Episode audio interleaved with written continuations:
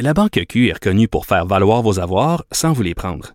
Mais quand vous pensez à votre premier compte bancaire, tu sais, dans le temps à l'école, vous faisiez vos dépôts avec vos scènes dans la petite enveloppe. Hmm, C'était bien beau. Mais avec le temps, à ce compte-là vous a coûté des milliers de dollars en frais, puis vous ne faites pas une scène d'intérêt. Avec la Banque Q, vous obtenez des intérêts élevés et aucun frais sur vos services bancaires courants. Autrement dit, ça fait pas mal plus de scènes dans votre enveloppe, ça. Banque Q. Faites valoir vos avoirs. Visitez banqueq.ca pour en savoir plus. Cube Radio. Il connaît tous les dessous de la politique. L'économie, la santé, le transport. Chef du bureau d'enquête de l'Assemblée nationale. Antoine Robitaille. Là-haut sur la colline. Cube Radio. Bon mardi, c'est en direct du Cochon de Cube à Québec euh, qu'on vous parle, ou, ou même en différé, parce que vous pouvez peut-être l'écouter sur toutes nos plateformes, cette émission. Et euh, vous savez, les Robert Valois, les gens de Robertval, aiment le pouvoir. D'ailleurs, victoire caquiste dans euh, Robertval, disparition des libéraux de l'Est du Québec. hein, le, le député qui est le plus à l'Est du Québec, c'est désormais Sébastien Prou euh, dans Jean Talon, ici dans la région de Québec. 75 sièges pour la CAQ à l'Assemblée nationale. C'est pas mal tout ce qu'il y avait à dire sur cet euh, événement politique-là qui a eu lieu hier. Au menu aujourd'hui, d'ailleurs, on va se pencher plutôt sur les promesses du gouvernement Legault.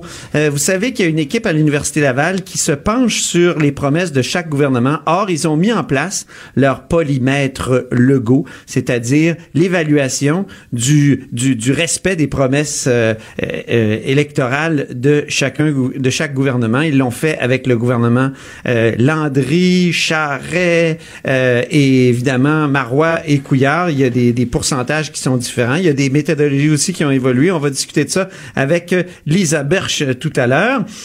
Mais aussi, on va parler à mon ancien collègue du Devoir, Christian Qui va nous parler en direct de France de la crise des Gilets jaunes. Et on finit ça avec nos constitutionnalistes Taillon et Rousseau. Alors, je vous dis, là, ça va être une émission érotisante. Euh, Donc, euh, là, il faut parler quand même euh, avec nos vadrouilleurs et notre compteur. En fait, aujourd'hui, une vadrouilleuse n'est pas encore arrivée, mais vous allez entendre la porte claquer tout à l'heure. Ce sera son arrivée d'Annabelle Blais. Mais j'ai avec moi le compteur Jean-François Gibault, Bonjour Antoine. Qui va être présenté par sa musique.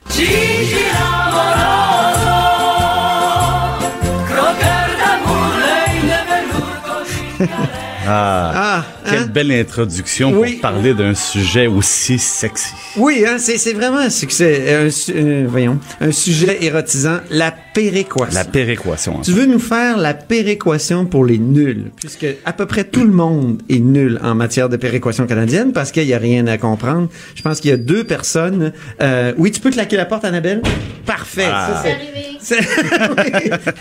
On discutait de péréquation, Jean-François Gibault euh, et moi. On va écouter François Legault qui a mis le Oui. feu finalement vendredi dernier à la conférence euh, des ministres des Finances. Moi, je me sens pas du tout gêné de refuser de l'énergie sale, alors que nous, on offre de l'énergie propre. c'est pas il n'est pas question de péréquation directement mais c'est quand même toujours en arrière-plan de des discussions entre les provinces et surtout quand le Québec euh, fait des déclarations comme celle-là. Exact. Ben, ce qui est arrivé, c'est que à chaque année, et euh, je vous parle pour y avoir participé à, à une reprise, les ministres des Finances se rassemblent et euh, les ministres des Finances des provinces et le ministre des Finances du Canada, euh, qui est l'hôte d'un grand souper, distribue là, littéralement des petites enveloppes à l'intérieur desquelles on trouve le nouveau montant de péréquation pour l'année suivante. Donc, c'est une cérémonie comme ça où chaque province reçoit la hauteur de son chèque. Et cette année... T'as déjà participé à ça? Oui, une fois, Oui. c'est ça. C'est assez spécial comme Quand exercice. chef de cabinet Exactement. De se faire remettre ça là, carrément à table là, dans la salle à manger. Ben, une voyons donc. blanche qui est remise au ministre, littéralement. Oui, c'est pas une figure. se fait comme ça, là. Ça se fait comme ça. Entre la poire et le dessert. Exactement. Ah, Donc, ben, le, ministre passait puis il distribuait ça à ses homologues. Et là, cette année, le Québec reçoit euh, plus que prévu.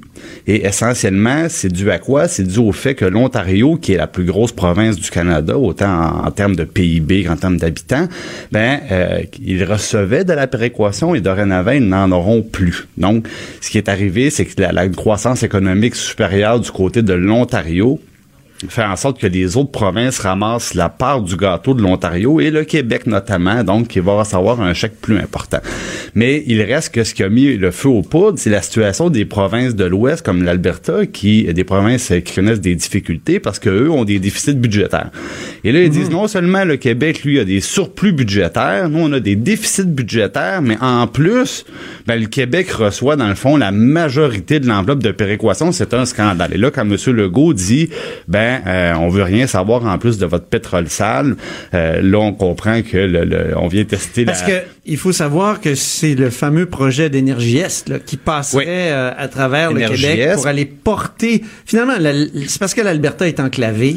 Euh, et, il faut, faut qu'il sorte le pétrole d'un côté ou de l'autre. On sait, on a su, puis tu nous en as parlé ici, que ça se fera par train, finalement, à défaut d'avoir des, des pipelines. Il y en a un qui va être construit au sud, là, vers les États-Unis. Vers les États-Unis, mais, celui vers l'ouest, ça fonctionne pas. Celui vers l'est, ça fonctionne pas. Même s'il a été acheté par le fédéral. Donc, voilà, même s'il acheté, mais on recommence tout. Mais là, revenons à, nos moutons, donc la péréquation.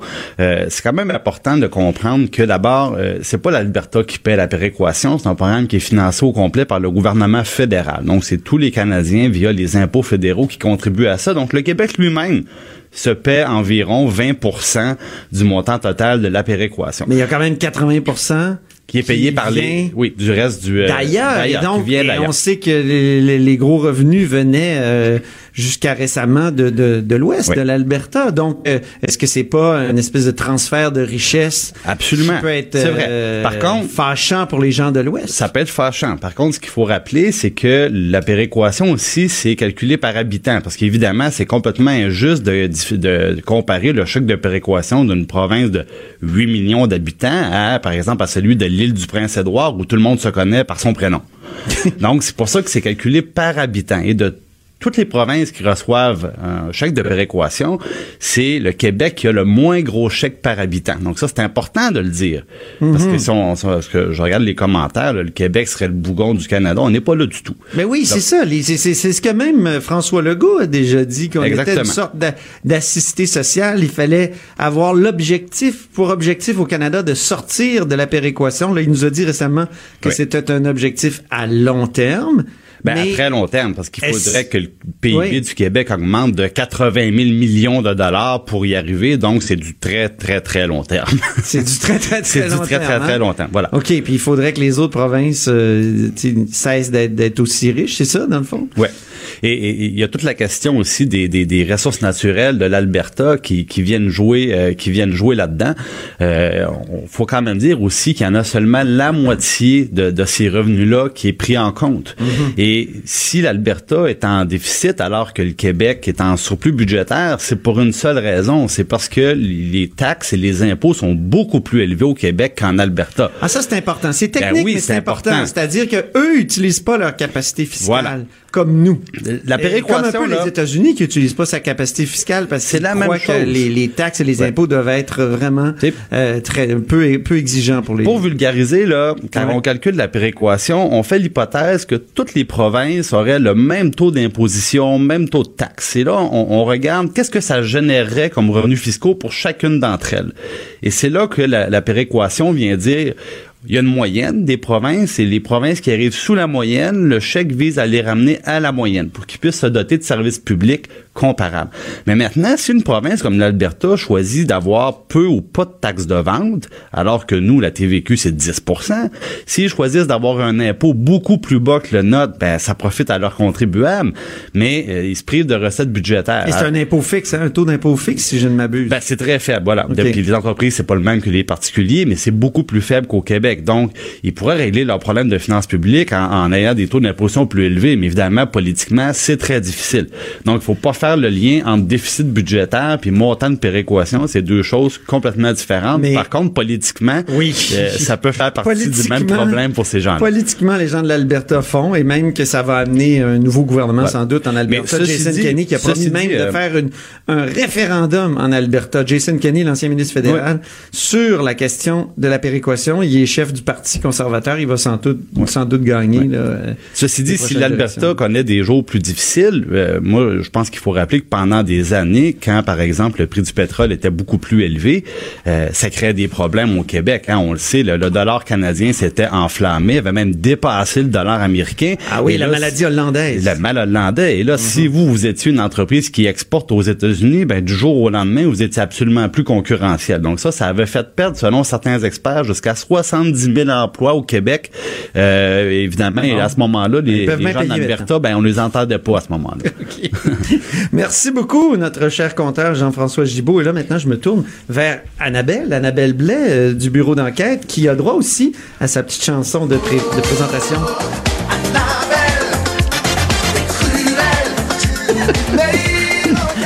J'ai trouvé ça sur Internet. C'est Covarea. C'est un Ah, groupe très connu. Leur premier album, je crois. Je le connais moins, celui-là. 1989, Annabelle, t'es cruelle. Seras-tu cruelle avec euh, le ministre euh, Carman? Le ministre Carman, le, mini- le ministre Lionel Carman, a qui est ministre délégué à la santé. On a envie, hein? Ben, c'est parce que là, est-ce qu'il s'en mêlé les pinceaux? Je crois que oui. Alors, Ah. tout part d'un tweet. Oui. Euh, ça a commencé, euh, bon, parce que la semaine dernière, la CAQ a déposé son projet de loi pour modifier euh, la loi sur le cannabis, donc pour rendre ça encore plus sévère. Donc, il a, eu- il a été un peu critiqué sur Twitter et il a voulu répondre en disant Attention, on va investir quand même un 25 millions pour faire de la prévention, de la sensibilisation contre le cannabis. Et c'est là que euh, David Martin-Milio, qui est euh, médecin spécialiste en santé publique à la direction de la santé publique de la Montérégie, qui lui a dit ben oui, on le savait déjà, ce 25 millions-là, c'est prévu dans la loi, et il va y avoir 25 millions à chaque année pendant 5 ans, donc vous nous apprenez rien. Et c'est là que M. Carman a dit, ben non, c'est 25 millions en plus. donc là, tout le monde a fait comme, quoi? Parce que- Annonce budgétaire. ben, pour ceux qui suivent le dossier, c'est ça, on se donne 25 millions en plus, euh, mais quand, comment, pourquoi, où, et, et on Parce qu'on le répète, là, on le savait qu'il y avait 25 millions par année. C'était C'est écrit dans la noir loi. sur blanc. Pendant dans la... 5 ans. Bon. Donc, euh, c'est ça, ça, tout le monde, le- on le Que sait la SQDC fasse des profits ou non. C'est ça. Ça, c'est de l'argent qui est garanti. C'est Bon. vraiment écrit dans la loi, garanti. Donc, là, que... Là, Lionel Carman dit, il y a En 25 millions en plus. Mais ça, il sort ça de son chapeau, donc on, on sait pas. De son Twitter. de son chapeau de Twitter. Tout le monde lui pose des questions, notamment euh, André Fortin, qui est le ministre, euh, le, le député de l'opposition officielle, qui gère euh, ce, ce dossier-là de, de, de cannabis. Donc là, il essaie de savoir, mais c'est parce que c'est pas dans le cadre financier, c'est pas dans, dans, dans le projet de loi, puis c'est pas non plus dans votre mise à jour économique. Donc, il sort d'où, ce 25 millions-là? Donc, j'ai demandé hier à l'attaché de euh, M. Carman, à Maud Faniel Méthode, il est où ce 25 millions-là? Est-ce que c'est une bourde ou est-ce qu'il existe? Est-ce qu'il va exister? Et là, on me confirme, non, non, ça va vraiment être 25 millions en plus. Mais c'est à l'étape d'intention. Et ça, c'est un nouveau terme qu'on devra euh, expliquer. Mais bref, euh, on parle que c'est une promesse qui est pas ficelée à 100%. C'est pour ça qu'elle apparaîtrait, elle apparaîtrait pas dans les documents. euh, les, documents budgétaires. Et là, on me dit quand même, non, mais ça va être un 25 millions qui va être versé euh, pour l'ensemble du mandat. Donc, au cours des quatre prochaines années, il va y avoir un 25 millions qui va s'ajouter donc aux 25 millions annuels. Euh, étonnement du côté de Monsieur Fortin, hein, parce que bon, c'est ça, comme je le dis, c'est inscrit nulle part. Euh, et là, ce matin, mais j'ai appelé au Conseil du Trésor pour qu'on me dise, mais ce 25 millions-là, il, va- il vient d'où, il part où? Et c'est là que ça devient drôle. Sur la trace du 25 millions. Ça m'arrive pas toujours de perdre un 25 millions, c'est quand même faut le faire. Et c'est là qu'on me dit non non non, c'est pas euh, c'est pas une annonce en fait, ce qui se passe c'est que monsieur Carman est en train d'évaluer pour savoir si euh, le 25 millions déjà prévu là annuel, si ça correspond aux besoins et si ça vaudrait pas la peine de le bonifier. Donc donc OK. Et je- euh, donc là, je, je comprends pas. Ben, je dis, Monsieur Garman a vraiment dit que c'était en plus, là. Donc là, il y a un ben oui, revenons à son tweet. Il dit Nous allons injecter plus de 25 millions dans la prévention, l'éducation et l'intervention chez les jeunes de 6 à 21 ans. Oui. C'est noir Et- sur blanc sur Twitter. C'est ça. Et la suite, c'est le même 25 millions qu'on parlait? Non, en plus. Bon, bref. Et, et finalement, ce que le Conseil du Trésor m'a dit ce matin, c'est qu'ils ont, ils ont pas été interpellés, là. Monsieur Carman n'a pas demandé au Conseil du Trésor, là. Euh, donc, euh, là, je veux dire, on est vraiment à l'étape de est-ce que Monsieur Carman y a pensé puis il l'a tweeté comme ça que ça serait une bonne idée? Imaginons si tous les ministres se mettaient à dire Oui, oui, moi je promets, tiens, euh, 50 millions, un peu comme Justin Trudeau. Mais non, mais c'est ça. Donc, on distribue l'argent comme ça. Non, donc, euh, Non, là, ça doit capoter au Conseil du Trésor. Là, je- ah, je- j'imagine. Je sais pas, notre, notre compteur, Jean-François Gibault, qui a déjà été dans ses officines, Oui. ils doivent se demander Ben, qu'est-ce je, qui je vais, je vais vous dire ce qui arrive dans ce temps-là quand un ministre comme ça improvise une, annonce et ne refuse de marcher sur la peinture, comme on dit en bon français. Ben, le Conseil du Trésor, souvent, ce qu'il dit, c'est ben c'est très bien, alors ça sera pris dans ta base budgétaire. Autrement dit, ça veut dire coupe-le ailleurs dans ton budget. ça, ça, c'est le classique des classiques. Bon, Ouais. ben voilà une solution pour Monsieur Carman. Merci infiniment, Annabelle Blais. Rien. Et euh, au plaisir de, de vous reparler. C'était un, un très bon exposé d'une annonce euh, comme ça, impromptue. Puis merci pour euh, péréquation euh, pour les nuls, parce qu'on est tous nuls en matière de péréquation. Là-haut sur la colline. Une entrée privilégiée dans le Parlement. 13h, 14h. Cube Radio. On est de retour à la hausse sur la colline et maintenant on va discuter de promesses électorales. Qu'est-ce qu'une promesse électorale? Comment on peut calculer le, succès ou le, le fait qu'on respecte ou non ou que le gouvernement respecte ou non ses promesses électorales. Et euh, pour ce faire, on va discuter avec Madame Lisa Birch, qui est directrice exécutive du Centre d'analyse des politiques publiques et professeure associée au département de sciences politiques de l'Université Laval. Elle enseigne aussi au collège Ch- Champlain St. Lawrence, ici à Québec, qui est un cégep anglophone. Oui, c'est bien ça. Bonjour Lisa. Bonjour, ça, Ça fait va? plaisir d'être ici. Ben oui, nous aussi, ça nous fait grand plaisir parce que c'est intriguant, ça, euh, les promesses électorales. Je sais que ça fait plusieurs années, euh, notamment le professeur François Pétry qui travaille euh, avec vous euh, sur ça, et il se fait des années qu'il calcule le, taux de, respect des promesses électorales. Je me souviens, moi, j'ai écrit des articles en, en 2007, ce qui ne me rajeunit pas, euh, au sujet, par exemple, de Jean Charest, qui en 2007 avait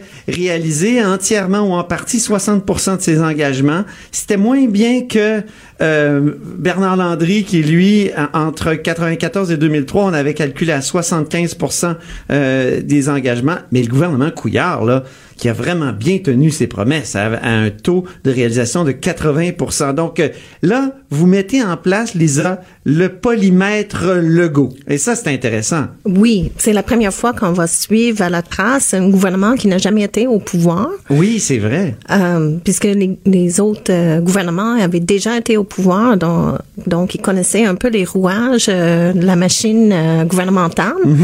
Euh, pour euh, bâtir le polymètre Legault, on a on est allé chercher tous euh, les documents sur le site web de, de la CAC. Donc il y, avait Donc les communiqués. euh, on a pris euh, les communiqués et tout ce qui se trouvait sous l'entête nos idées. Puisque de plus en plus, à l'ère moderne, à l'ère numérique, euh, les partis politiques euh, se présentent euh, par les, euh, les pages web. On a collégé tout ça ensemble. Et là, on avait deux codeurs qui ont euh, travaillé à extraire les promesses en, Des en codeurs, ça, c'est de l'intelligence artificielle ou naturelle? pour, pour l'instant, c'est de l'in- l'intelligence euh, naturelle, mais on souhaite arriver avec l'intelligence euh, artificielle un jour. Ah ouais? Mais pour l'instant, c'est ça, les, les, les étudiants passent en revue chaque ligne euh, du texte euh, en portant une attention toute particulière euh, à la grammaire, à la- au syntaxe. Euh, On cherche des verbes forts avec des compléments et on cherche aussi à, à isoler des promesses parce que euh, on peut avoir une phrase où on promet de faire trois choses. Exemple, euh, on promet euh, deux bains par semaine pour les personnes âgées Oui. dans les CHSLD. Puis dans la même phrase, on promet aussi euh, de rénover les CHSLD. Alors pour nous, on va sous-diviser ça en deux promesses puisqu'on peut réaliser l'un sans l'autre. On peut accroître euh, le nombre de, de personnel pour permettre euh, deux bains par semaine euh, sans pour autant euh, rénover les CHSLD. Et voilà pourquoi vous- votre chiffre de, de- du nombre de promesses est assez élevé. là. Le, le nombre de promesses pour le gouvernement euh, Legault, euh, 251. Euh, oui. 251 promesses? Oui, mais c'est euh, c'est pas surprenant non plus parce que euh, on Mais a constaté avec que- Trudeau. Trudeau, on a encore plus. Oui. Mais euh, j'ai l'impression que quand c'est euh, un, un parti qui arrive avec un plan de, de changement, de Mhm. renouveau, de, de Ah modification substantielle, il y a peut-être davantage euh, de, de promesses que quand c'est un gouvernement Ah oui. qui qui est déjà sur son élan et euh, qui, qui poursuit en fait un, un- son travail qui a déjà été euh, entamé lors d'un mandat précédent. On peut dire, par exemple, que le gouvernement de M. Couillard continuait sur l'élan qui avait peut-être été interrompu par la parenthèse Marois, mais l'élan de, de, de Jean Charest. Oui, oui, on pourrait dire cela. Donc, c'est plus facile d'atteindre un bon score de 80 des, des promesses respectées. Euh, je sais pas si c'est si facile que ça de- d'atteindre le niveau de, de 81 mais euh, c'est certes euh, ce qu'on constate, c'est que les, les partis politiques, une fois au gouvernement, font tout ce qu'ils peuvent pour essayer de, de tenir leurs promesses. Ça, ça va contre une espèce de, de, de- comment dire, une espèce de préjugé populaire qui dit que les politiciens de nos jours font des promesses à tort et à travers et les respectent pas. Ça, on peut dire, là, en tout cas, j'ai cité quelques chiffres, là. Landry, 75% euh, Charret, euh, 60, entre 60 et 68, là, c'est monté après. Euh, puis, euh, évidemment, Couillard, 80 donc... euh, Oui, euh, quand on a commencé à développer des polymètres, euh, on est parti avec la, la question bien simple, parce que les po- politiciens tiennent leurs promesses. ouais. Puis dans tous les milieux, même euh, chez les experts, on croyait que non. Alors les données probantes euh, nous démontrent que c'est tout à fait le contraire. Euh, toutefois, euh, la réponse euh, de l'électorat lors de la prochaine euh, élection euh, n'est pas toujours au rendez-vous, puisqu'on pourrait s'attendre, euh, c'est une tenue de promesse très élevée, que, que ce soit plus facile de remporter, mais il faut analyser plus en profondeur les, les préférences des citoyens. Mais c'est tout un problème, ça, de définir une promesse électorale. Vous avez toute une méthodologie pour ça. Puis qu'est-ce qu'une promesse respectée? Parce qu'il peut y avoir un communiqué où il est écrit, où le gouvernement au pouvoir euh, dit euh, euh, nous avons respecté notre promesse, mais les oppositions disent non, non, non, vous n'avez pas respecté votre promesse. C'est ça. C'est faute de dire que vous avez respecté. Donc ça, ça doit être tout un défi pour des, des chercheurs de d'identifier euh, les promesses qui sont réellement respectées. La, la, Et- pre- la première étape pour bien euh, suivre les promesses, c'est de bien les identifier et de prendre le libellé exact euh, utilisé par le, le parti politique dans le contexte exact. Et à partir de là, on recherche euh, des, des, des documents, des projets de loi, des, des de nouvelles poli- énoncés politiques. euh, parfois, c'est des articles médiatiques, puisque lorsqu'on ne tient pas la promesse, on fait pas de communiqué de presse pour dire on ne tient pas la promesse. Euh, et là, on cherche les actions concrètes. Et euh, donc, si lors de la segmentation des ministres, on réitère euh, ce qui est déjà dans la plateforme, nous, on va pas considérer comme ça comme une intention de, de tenir la promesse. On va attendre euh, un premier geste. Ah, OK. euh, je vous donne un exemple. Dans le secteur de, de l'éducation, il y a une promesse qui concerne euh, euh, la refonte du financement des cégeps. Donc euh, là, le premier geste a été posé. Euh, euh, Monsieur Chassin a, a Oui. été attribué un mandat clair Oui. de revoir le, le financement des cégeps. Mais ça, c'est une promesse aussi qui va être peut-être pas si compliquée à tenir parce que avant même que ce soit une promesse euh, chez la CAC, le gouvernement libéral précédent avait entamé un processus de consultation auprès de tous les acteurs dans, dans le secteur des cégeps afin de revoir justement le financement. Il y a eu des consultations euh, euh, publiques euh, avec dépôt de mémoire au, pré- au préalable euh, vers la mi-décembre l'année dernière. Donc, c'est en cours. Bien, mais c'est intéressant parce que vous faites ça en, presque en direct. Euh, en tout cas, vous, vous le mettez à, vous mettez à jour un site internet qui s'intitule Polymètre Lego. Là, ceux qui écoutent ça à la maison, qui ont leur ordinateur proche ou même sur votre téléphone, allez voir Polymètre Lego. C'est euh, l'adresse internet est un peu complexe, poltexte.org, euh, bon et compagnie, mais vous pouvez le trouver très facilement avec un moteur de recherche. Et actuellement, il y a- il y a 6,8 des promesses qui sont en voie ou en réalisation partiellement euh, réalisées, puis les promesses en suspens sont à, à 92,4. C'est normal. C'est tout à fait normal. Ça fait, ça fait C'est ça. à peine 60 jours et plus euh, que, que le gouvernement est au pouvoir, mais il faut dire que les deux dernières semaines, il y a eu beaucoup de mouvements quand Oui. même pour euh, euh, un début de gouvernement. Alors, on a dû euh, faire des bouchées doubles pour euh, ramasser des preuves Oui. et commencer à les mettre en ligne. Et, euh, Moi, j'ai participé à un de, de vos colloques euh, Oui. autour du, du, euh, gouvernement euh, Couillard et ce que je vous avais dit comme personne qui regarde, euh, qui observe l'actualité, c'est que parfois, il y a des promesses qui sont très importantes qui apparaissent ni dans les communiqués, ni dans... qui apparaissent finalement dans... Je me souviens, par exemple, une des promesses importantes de Monsieur Couillard, c'était la transparence. La transparence. Donc, on, on va améliorer... euh, et ça, je, je me demande si c'est respecté. Même chose pour le ton. Il avait dit, on va améliorer le ton à l'Assemblée nationale, ce qui est à peu près impossible parce que en politique, on, on se Oui, lance ben, toujours un pour peu M. des- Couillard, le ton à l'Assemblée nationale, c'était pas une promesse qui était euh, dans sa plateforme comme Non, telle, c'est vrai. mais c'était une promesse qu'il a... Dans le discours inaugural. Oui, dans son discours. Et ça, il- au début, C'est il a tout un tenté de l'itinéraire, mais, mais Ouais. euh, pas. Mais c'est tout un défi que Ben, vous, donnez. regarde, le, le gouvernement Legault, euh, après la plateforme, a fait la promesse euh, qu'il allait être euh, très à l'écoute euh, des citoyens. Oui, Puis il n'allait pas regarder les citoyens d'en haut. oui. Alors, on verra. Ça, est-ce que c'est comptabilisé dans les 251 promesses? Non, puisque nous, nous pour faire l'évaluation euh, de la tenue ou non des promesses, on se base vraiment sur les, les documents des partis politiques euh, eux-mêmes, puisque c'est un peu l'agenda pour les deux premières années au gouvernement. Et euh, on s'est fait poser la question comment est-ce que vous savez que vous avez toutes les promesses qui ont été présentées pendant la campagne? Et cette année, on a pu vérifier puisque euh, il y a le Devoir qui a fait une publication. euh, oui, le devoir euh, a identifié 117 promesses, hein? Puis 117. l'actualité 100. Oui, mais ce qu'on constate en regardant cela, c'est eux, ils font un travail sur le vif et ils présentent euh, les grandes orientations et Ouais. les thèmes. euh, mais nous, c'est pas les grandes orientations et des thèmes, c'est c'est par secteur de politique publique. Mm-hmm. Quelles sont les promesses qui exigent une action gouvernementale bien précise. Ben, c'est fascinant. Merci beaucoup, euh, Lisa Birch, et euh, on va vous recevoir euh, assurément dans les prochaines années. On va suivre, euh, nous aussi, avec vous, le, le fameux polymètre Legault. Ah, il faut pas oublier le, le polymètre Trudeau. Ah oui, il y a le polymètre Trudeau aussi, On c'est va vrai. On est bientôt- rendu où dans le polymètre Trudeau? Ben là, il faut le mettre à jour. OK. Euh, mais on, a eu euh, du travail à faire pour mettre Ah euh, ben, le poly- polymètre Lego en ligne. vous reviendrez, euh, Oui, Lisa, pour nous reparler du, du polymètre. Trudeau. Merci beaucoup. Là-haut sur la colline.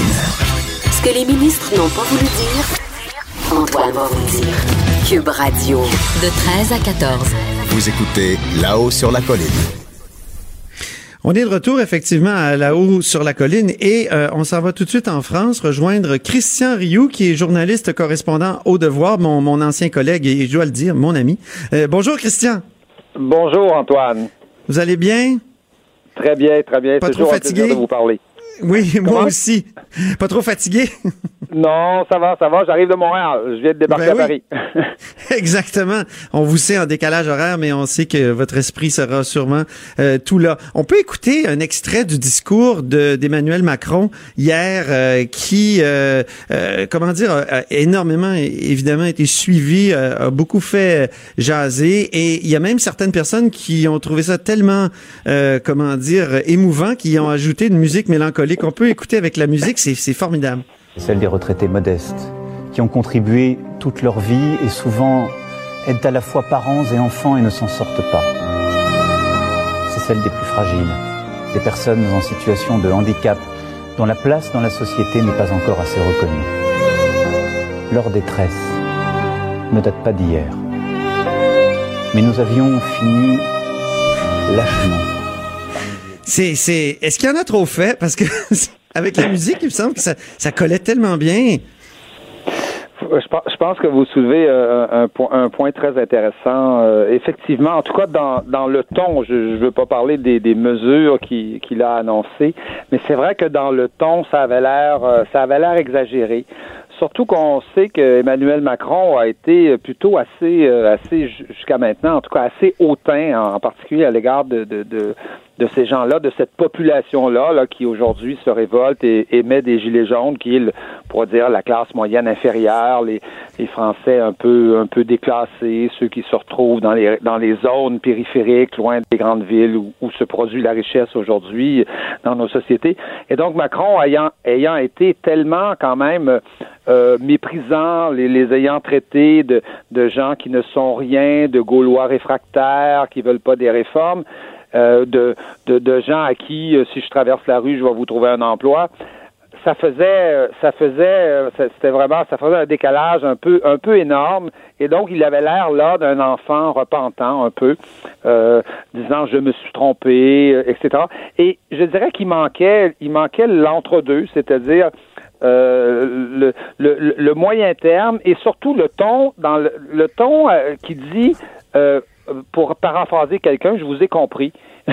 oui, c'est ça. Euh, Libération a titré, je vous ai un peu compris. Oui, voilà, c'est ça.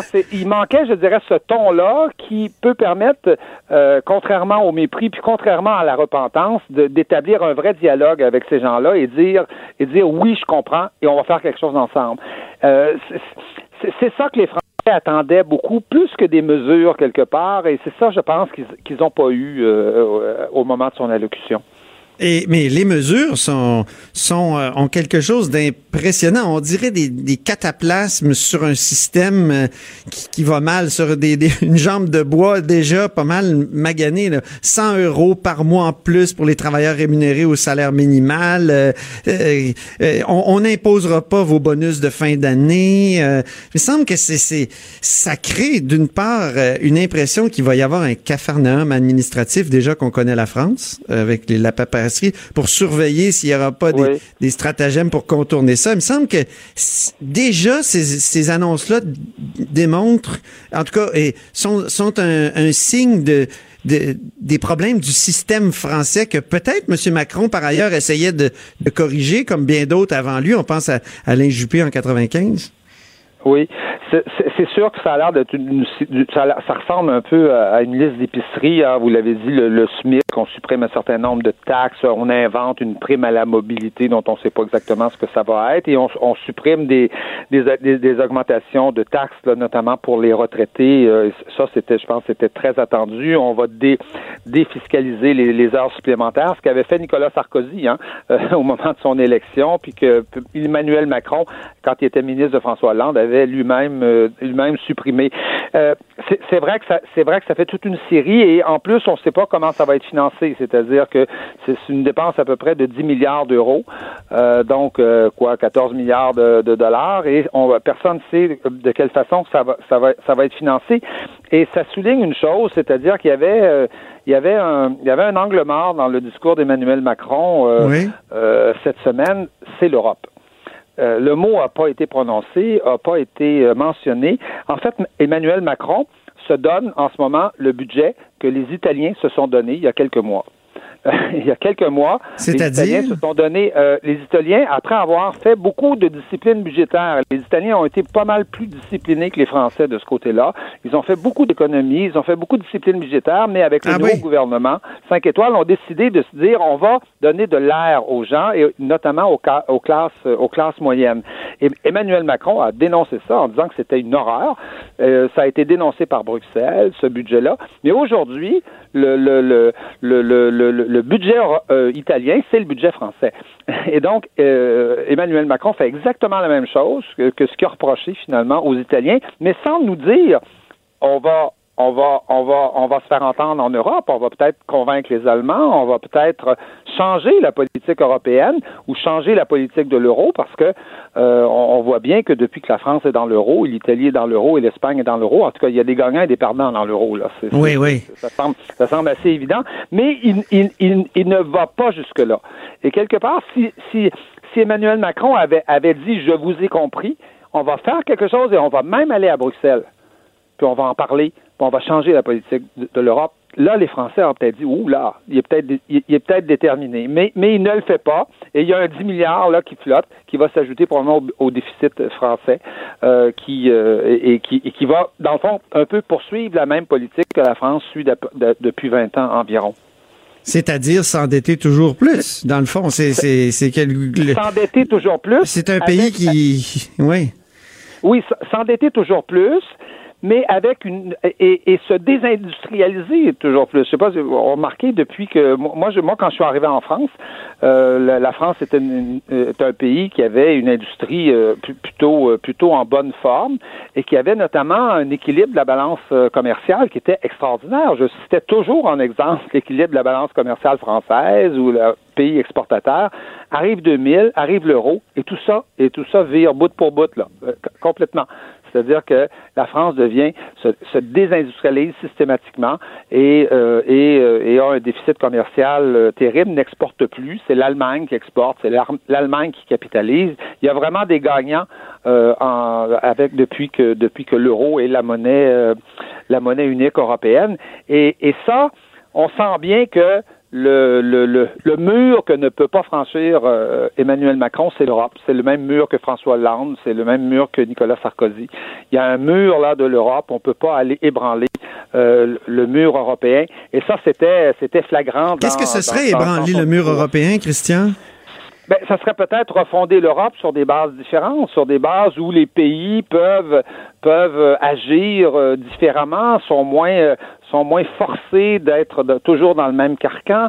Euh, avant avant l'euro, vous savez, il y avait une, une monnaie commune. On pouvait euh, dévaluer un peu la monnaie quand on avait de la, de la difficulté. On n'était pas obligé de faire porter tout le poids des réformes, des réformes et, et, et de la et de la et, et du changement sur euh, les salaires, par exemple, et sur Mhm. euh, sur sur sur, sur sur les classes les classes défavorisées ou sur les budgets de l'État. On pouvait, on dévalorisait, on, on baissait un peu sa monnaie, ça relançait les exportations, ça repartait les, ça repartait un peu la machine. La France peut plus faire ça. Alors, Donc qu'est-ce un ça retour euh, un retour euh, à- à- au franc? Euh, ça, ça- ça Euh, serait soit au franc, soit une monnaie commune, en tout cas, soit une forme, en tout cas, d'auto- qui donne un peu plus, qui permet au pays de respirer. Et je- et En tout cas, c'est une des, des- des demandes des. Gilets jaunes. Hein? C'est une des demandes des Gilets jaunes. En tout cas, euh, dans, dans les, les huit doléances des, des Gilets jaunes qui, qui circulaient, c'était la dernière, c'était justement nous voulons une action immédiate pour arrêter l'intégration dans l'Europe, car elle ne construit que elle ne se construit que sur la ruine des petites gens.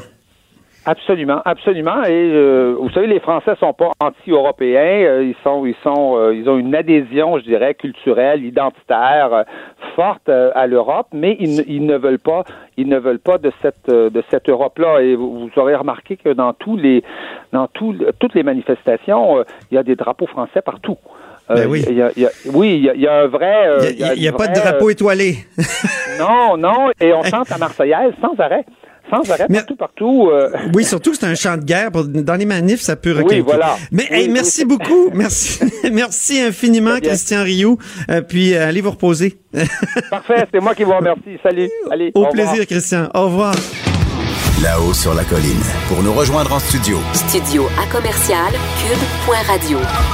Appelez ou textez 187 Cube Radio. 1877 827 2346. Oui, on est de retour et c'est notre euh, c'est notre euh, rubrique constitutionnelle avec Guillaume Rousseau et Patrick Taillon. Guillaume Rousseau qui est professeur à l'université de Sherbrooke. Bonjour Guillaume. Bonjour. Et Patrick Taillon ici dans le cochon de Cube euh, sur Bonjour, la colline. Antoine. Bonjour. Parce que Guillaume, évidemment, est à Sherbrooke. Euh, Donc, le pacte sur les migrations de l'ONU, euh, c'est euh, donc un document international euh, signé à Marrakech dans le cadre d'une grande conférence. Et c'est plein de, de, de vœux, comment dire, on pourrait dire pieux et peut-être de, de vœux réels, de volonté qu'on qu'on organise mieux les migrations dans le dans le monde à l'heure actuelle où il y a des, des, des- des phénomènes vraiment de, de, de migration impressionnants. Alors qu'est-ce que ce pacte-là Qu'est-ce que c'est exactement le pacte sur l'immigration de l'ONU, euh, Patrick Taillon? Ben, c'est un, c'est un texte de, de droit international euh, où il y a, je crois, un, gr- important décalage entre ce qu'on voudrait faire et ce qu'on va vraiment arriver à faire. Ah ah. Ce qu'on Comme voudrait- souvent Oui. en droit international. Ce qu'on voudrait faire, ben, c'est- tout simplement arriver à coordonner, à mieux partager les responsabilités par rapport aux crises migratoires. On, on le voit, là, la géographie joue pour beaucoup ici. Les pays du sud de euh, l'Europe, par exemple, l'Italie, est inondée euh, par les flux migratoires, pendant que d'autres pays dans le nord de l'Europe font pas nécessairement leur part. Bon, ce, ce- ce- ce- c'est- un modèle qu'on voit, qu'on peut voir Certains aussi pays ailleurs. se ferment pas mal. là. Oui, Pensons au euh, Danemark. Exactement. Euh, au, Ca- au Canada, ben, on voit à quel point il y a une interdépendance sur ces sujets-là. hein. Il suffit que Donald Trump euh, décide de, de modifier certains aspects chez lui pour qu'on ait une crise chez nous, un afflux de, de migrants. Donc, il y a une interrelation, il y a une interdépendance, puis il y a une volonté de partager les responsabilités. Il y a aussi un besoin de consacrer euh, certains droits pour les migrants, c'est-à-dire des conditions de sécurité. Il y en a beaucoup qui laissent leur peau dans cette traversée-là. Et euh, donc, comment faire en sorte pour euh, assurer un minimum de sécurité? Comment sécuriser les routes migratoires, mais en même temps sans, sans les transformer en autoroutes non plus? Euh, et aussi assurer certaines garanties procédurales. Donc, euh, des recours, des procédures, euh, limiter l'emprisonnement. Et à plus long terme, et là, je pense que c'est un, un idéal qu'on cherche, mais, mais j'ai bien peur que c'est pas un texte qui va régler ça, mais on cherche à, s'attaquer aux causes des migrations. euh, vente d'armes, famine, changement climatique, c'est probablement l'aspect le plus idéaliste et le moins réaliste de, de la convention. Mais c'est une approche très variée où on y va sur plein d'aspects euh, avec des mesures plutôt imprécises, mais on, multiplie les, les angles d'attaque, si je peux dire. Alors, est-ce que ça peut être euh, contraignant? Parce que pour, chacun des États signataires, dont le Canada, on sait que Justin Trudeau a dit qu'il appuierait le, le pacte mondial pour des migrations sûres. Mais quels effets ça peut avoir concrètement? Parce que si on nous dit ça n'a pas d'effet, inquiétez-vous pas, signez-le. C'est quelque chose, mais si on dit d'autre part, comme on entend plusieurs personnes dire, il faut absolument le signer parce qu'il y a un, certain effet. Donc, Guillaume Rousseau, ma question, quel effet? Est-ce que c'est contraignant ou pas? Est-ce qu'il y a une menace vraiment pour la souveraineté euh, de l'État, ici l'État canadien? Oui, donc il y a deux grandes interprétations qui circulent beaucoup dans les médias à ce sujet-là. Il y en a qui vous disent qu'avec ce pacte-là, c'est la fin de la souveraineté des États, que l'ONU vient de prendre le contrôle des politiques d'immigration. Puis d'un autre côté, il y en a d'autres qui vont dire que ce pacte-là n'a aucun impact sur le droit des, États souverains et donc euh, circuler, il n'y a rien à voir. Alors c'est deux, deux interprétations à rejeter. La vérité est en quelque part entre les deux.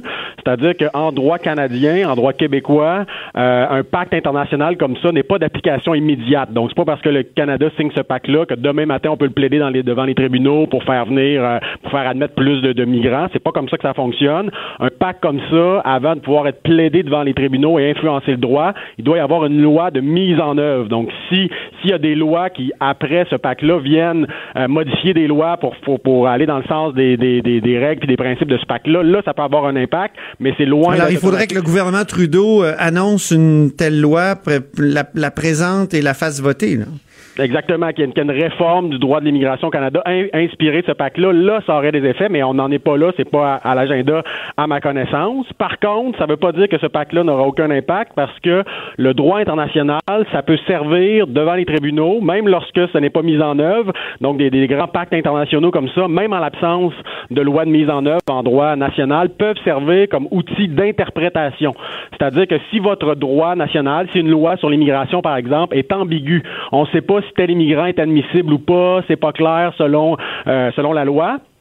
Mais là, le juge peut aller puiser dans le droit international et dire, en vertu de tel principe, de tel pacte, mais je vais interpréter la règle de droit national euh, à la lumière de ce, euh, de ce principe, de ce pacte international et arriver avec telle conclusion. Et dans ce cas-ci, ça risque d'être une conclusion plutôt favorable à, à, à la migration, à l'ouverture des frontières, davantage qu'à la, qu'à la fermeture. Donc, il y a vraiment, véritablement une possibilité que ce pacte-là ait un impact en droit euh, national. Il y, a, il y a plein d'exemples. Je peux vous en donner un qui est intéressant. Qui n'est pas dans le domaine des migrations, mais c'est intéressant parce que ça implique que Mme Louise Arbour, c'est qu'à un moment donné, se posait la question si une municipalité pouvait interdire les pesticides sur son territoire. Et en droit québécois, c'était pas clair, c'était pas écrit dans aucune loi si une municipalité pouvait faire ça ou pas. Et là, la majorité de la Cour suprême a dit oui. Pourquoi? Parce qu'il y a le principe de précaution du droit international qui dit quand on n'est pas trop sûr en matière d'environnement, vaut mieux être prudent. On utilise ce grand principe du droit international pour venir dire qu'une municipalité peut interdire les pesticides, même si la loi disait pas ça. Et parmi les juges de la Cour suprême qui ont rendu ce jugement-là, il y avait Louise Arbour, qui est aujourd'hui la représentante spéciale de l'ONU pour pour l'immigration responsable du pacte. Donc elle sait très bien l'impact du pacte que le pacte peut avoir en droit canadien. Elle ne s'en vante pas beaucoup. Elle, elle parle plus de l'aspect non contraignant par rapport à la souveraineté, mais ce pacte peut vraiment avoir un impact sur l'interprétation du droit. Madame Arbault le sait très bien, mais elle, elle ne le dit pas très haut, très fort en tout cas. Ah, puis il y a des éléments controversés là, dans cette euh, dans, dans ce pacte là. On parle de de l'objectif 17 au paragraphe C. Ouais, Patrick Taillon, c'est un bel euh, exemple. explique, euh, expliquez-nous C'est là. un- C'est un bel exemple parce que ça montre que euh, c'est pas juste un pacte qui est, qui est vague et général avec des intentions. euh, C'est pas juste des vœux pieux. Non, on, on va s'attaquer à toutes sortes de petits détails dans des termes qui sont parfois ambigus. Avec, c'est difficile d'être contre, mais je veux prendre un exemple. là, ce- ce- cet objectif 17, on dit promouvoir une information indépendante. Tout le monde est pour ça, objective et de qualité. Ben oui. Y compris sur Internet. Pourquoi pas? Ben oui. Notamment en sensibilisant les professionnels des médias. Ben comment on fait ça, sensibiliser les professionnels Oh. des médias? Et comment on le fait dans un État de droit démocratique versus dans des États qui le sont moins? Je, je sais pas, il me semble que c'est maladroit un peu aux questions de migration et à la terminologie afférente. Donc il Oh. y aurait le bon vocabulaire et le mauvais vocabulaire, la bonne façon d'en parler. Mais le plus délicat s'en vient là. en instituant des normes déontologiques, c'est jamais euh, simple. Qui est journaliste, qui ne l'est pas, comment on fonctionne, et euh, en cessant d'allouer des fonds publics ou d'apporter un soutien matériel aux médias qui par, qui propagent systématiquement Ouais.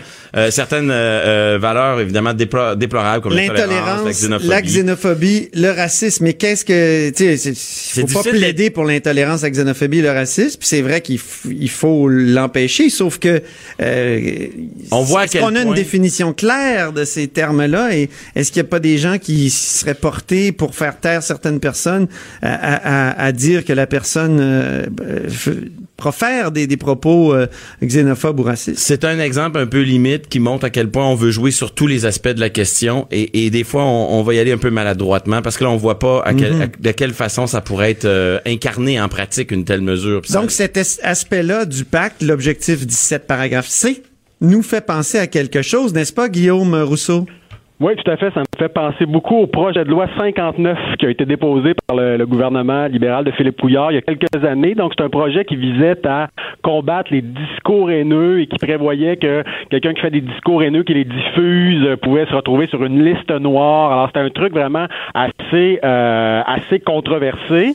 Et l'objectif, donc, c'était de combattre les discours haineux, ce qui est un objectif noble, mais il y avait clairement des atteintes à la liberté euh, d'expression. Donc, on était vraiment dans la même logique que l'objectif 17C là, du, du pacte. Et il y avait un vaste Oui, parce qu'il était considéré comme de la xénophobie, par exemple, ou de ou de discours haineux. Des, certaines personnes sont venues dire en commission parlementaire, si vous faites des blagues sur ma religion, ben, si, quelque humour sur ma religion est considéré comme un discours de rejet de, de xénophobie. Hein. Exactement. Et si vous si vous critiquez le- la jurisprudence euh, sur la, les questions de discrimination, vous trouvez que ça, ça va loin, vous êtes contre les accommodements religieux qui dont le but selon la jurisprudence est de combattre les discriminations. Donc là, est-ce que vous faites la promotion des discriminations? Et du coup vous devenez euh, sous le coup de la loi Donc il y avait eu tout un débat là-dessus et clairement, même s'il y avait au départ une volonté du gouvernement d'aller de l'avant, il avait dû reculer parce qu'il y avait vraiment un consensus qui disait on n'est pas prêt au Québec à sacrifier notre liberté d'expression. Et là, on se retrouve un petit peu avec le, le même débat ici. Fait que je pense pas qu'au Québec, on est, on est rendu là. là. Ouais, ouais. Rapidement, Guillaume, euh, Guillaume euh, est-ce qu'il faut signer le pacte? Il y, a, il, y a, il y a des bonnes intentions derrière, mais il y a trop de, de, de, de, de clauses problématiques. On parle de celle-là. Il y a une clause qui fait clairement la promotion du multiculturalisme. Donc, on Patrick veut pas Taillon? seulement encadrer les migrations, mais aussi l'intégration. Il y a beaucoup de Merci, clauses Guillaume. problématiques. c'est mieux de signer le pacte que de tweeter bienvenue à tous. OK. Comme le fait le premier ministre Trudeau. Oh, t- très intéressante réponse. Merci, Patrick Taillon. Cube Radio.